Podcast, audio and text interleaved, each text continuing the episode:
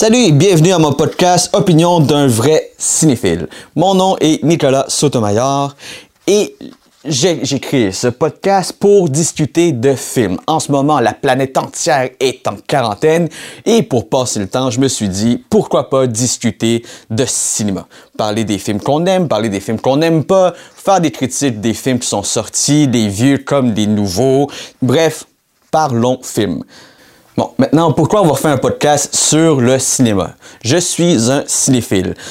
Je suis une personne qui écoute énormément de films. Je passe ma vie à faire ça, en fait, mes soirées techniquement. Et qui veut dire, c'est une des raisons pour laquelle je dors pas beaucoup.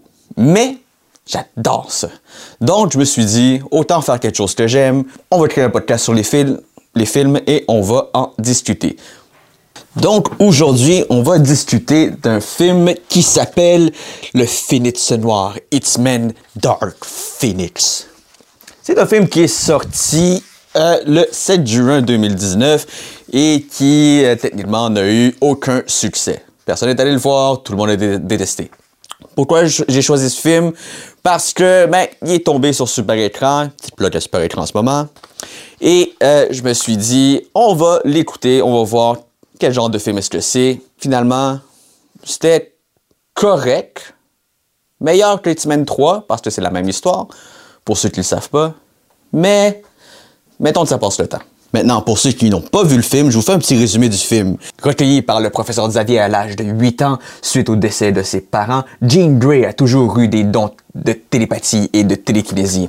En grandissant, elle est devenue une membre dévouée des X-Men. Appelée à secourir des astronautes dans l'espace, la jeune femme est frappée par une mystérieuse force cosmique qui lui enlève presque la vie. En reprenant ses esprits, elle découvre que ses pouvoirs sont décuplés.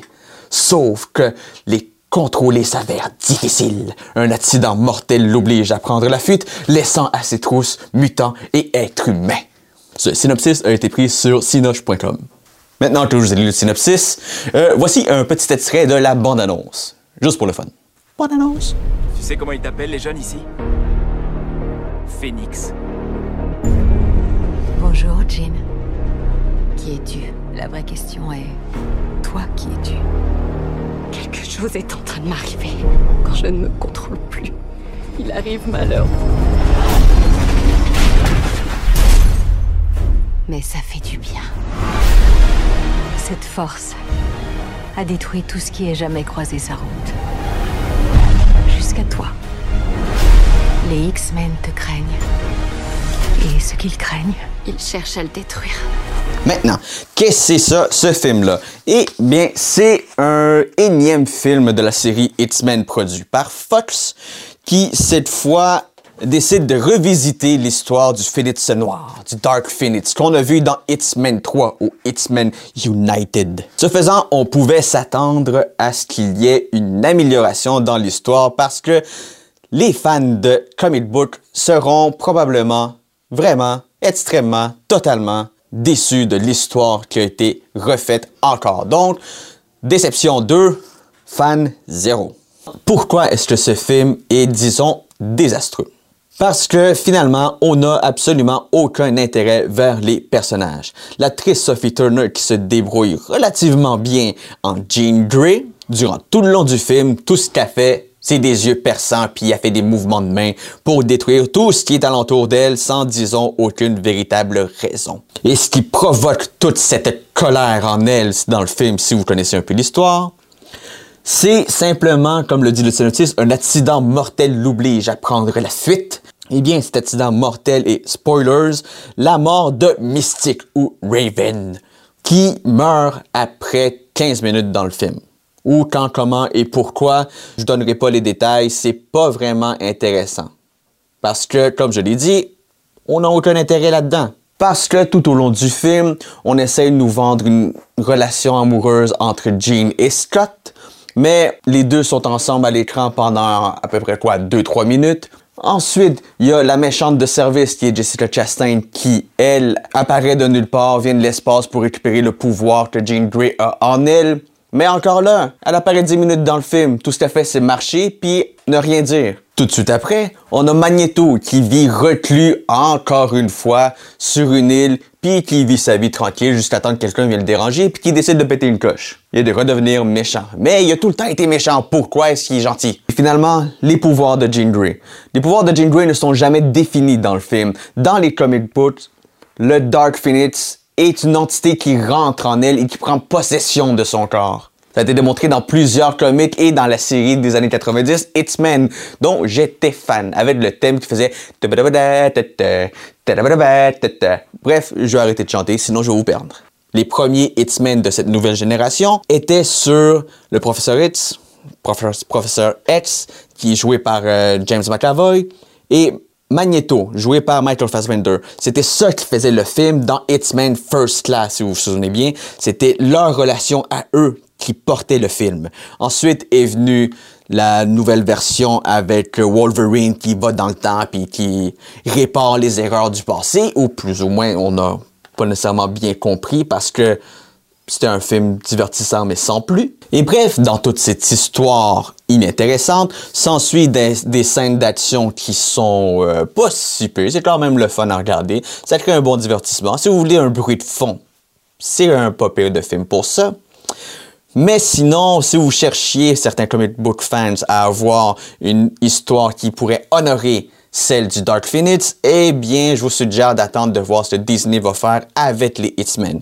Parce que, suite au film, on a su que Disney avait acheté Fox. Et, ce faisant, acheter également les Hitmen pour ensuite les introduire dans le MCU, qui est l'univers Marvel avec tous les films qui sont sortis dernièrement et pour continuer cette longue tirade de films de super-héros que beaucoup de monde adore, dont moi. Et en apprenant que Disney avait acheté Fox et ainsi les X-Men, on a su plus tard que, selon certaines rumeurs, Disney aurait fait changer toute la moitié du film du Dark Phoenix parce que ça ressemblait un peu trop à Captain Marvel.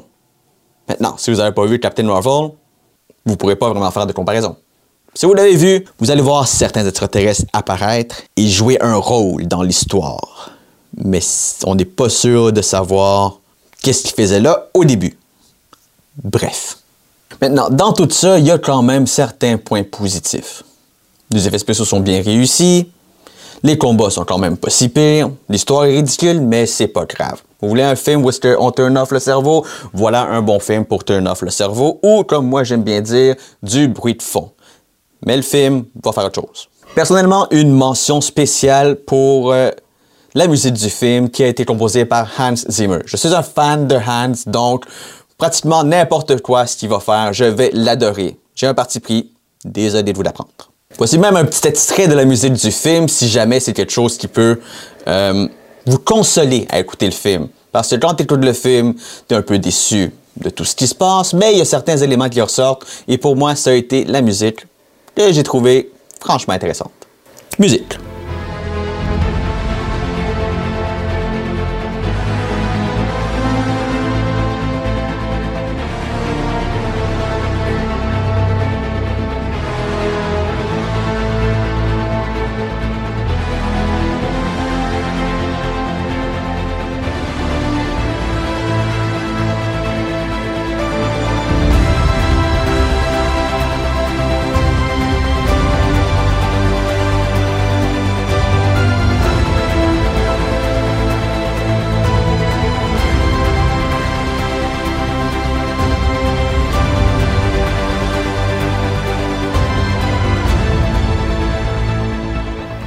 Eh bien, c'est pas mal tout pour le film Hitman Dark Phoenix.